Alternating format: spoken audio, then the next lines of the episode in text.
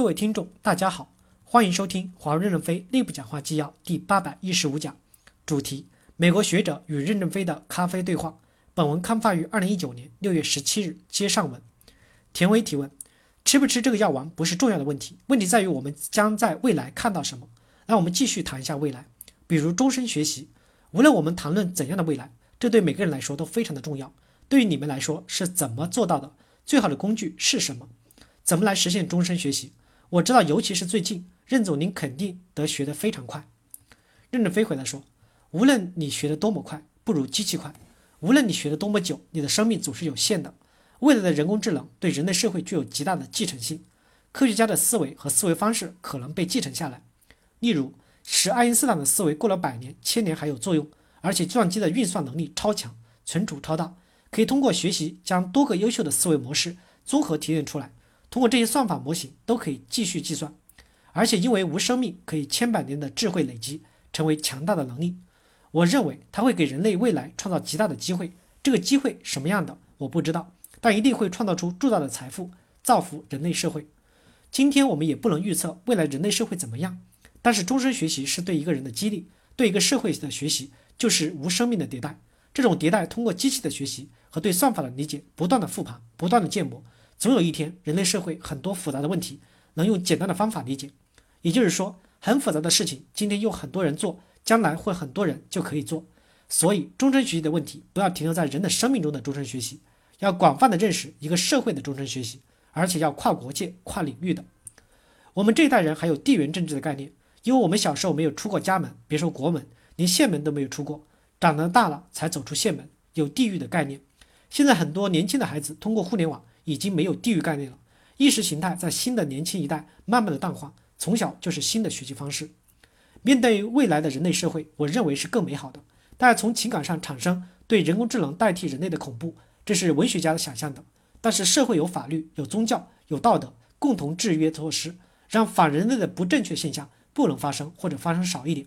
我们认为财富会越创造越多，不是越来越少。有人说中国人富起来了都要吃鱼。自然资源就不够了。从 Google 地图上看，中国的沿海都是晚香，我们吃的鱼大多数都是人工喂养的，并没有完全大量的消耗自然资源。这就是生产力的解放在创造新的财富。当然，我提倡社会要走向节俭的社会，不要铺张浪费。你们看，挪威很富裕，但是我对挪威最大的印象是人人住小房子，人人开小的小汽车。我们代表处买不起汽车，我去了都是坐火车。一个富裕的国家也可以形成一种节俭的方式，资源是富裕的。但生活是节俭的，自然资源消耗不会那么大，但是创造资源的能力会增强，所以我认为不会出现战争。田威提问：您不仅讲到终身学习，还讲到我们世界怎么不断的完善。我想问陈女士一个问题，待会儿再回头问您。陈立芳回头回答说：刚才三位老师看得远，一看就看三十年后，我就看三五年。技术让生活更美好，最大的期待就是华为、诺基亚、爱立信、沃达丰、中国移动等一起把五 G 建好。我儿子前两天去美国看 NBA，他支持勇士队，我支持加拿大猛龙队。五 G 的网络建好以后，他在美国，我在中国也可以欣赏和互动。田威提问：这是个很有趣的世界，对吧？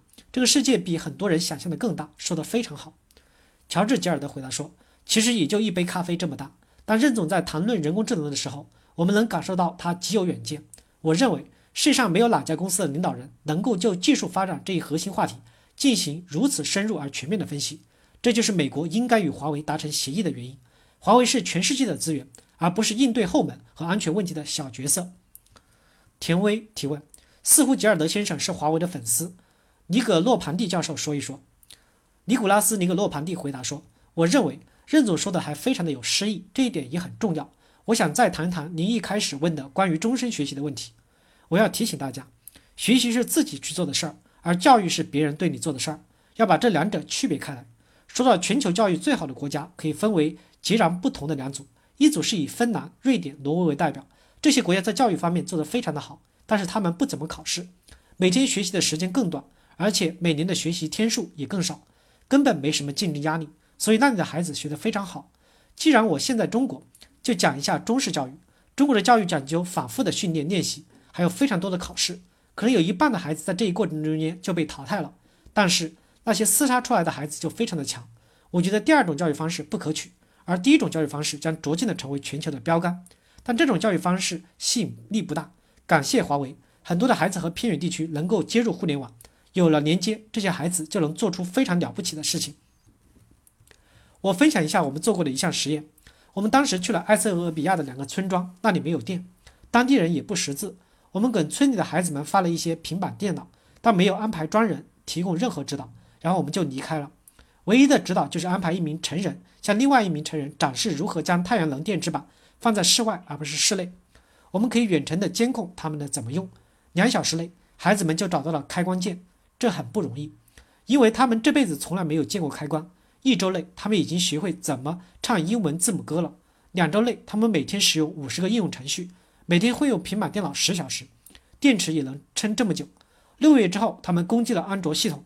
今天，他们可以说。读写流利的英语，没有灵丹妙药，也没有老师指导，你也可以做很多的事情。我想说的是，这种方式适用于任何人。孩子们可以做的事情足以让人吃惊，而我们总是低估他们。感谢大家的收听，敬请期待下一讲内容。